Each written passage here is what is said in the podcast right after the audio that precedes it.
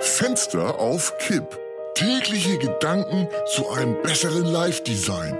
Heinz Strunk im Gespräch mit Heinzer, ein, Luftzug ne? schneller.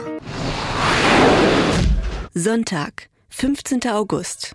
Na Heinzer, schönen Sonntag erstmal. Wie hat der Maulbeersaft heute geschmeckt? Ja, erfrischend wie immer.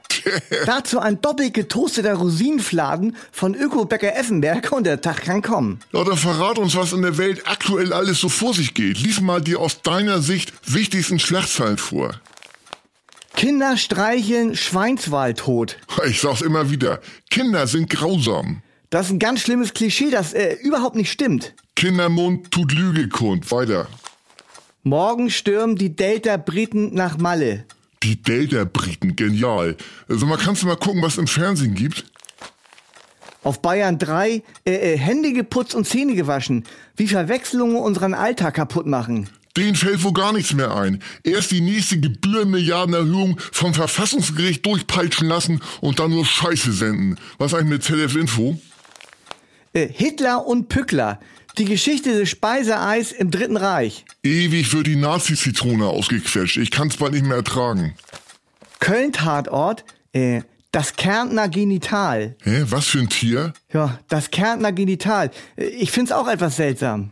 Köln-Tatorte sind ja wohl die langweiligsten überhaupt. Wusstest du, dass Klaus J. Behrendt, also der äh, Kommissar Max Ballauf, neuer Markenbotschafter der Firma Walbusch ist? Nein, was ist ein Markenbotschafter?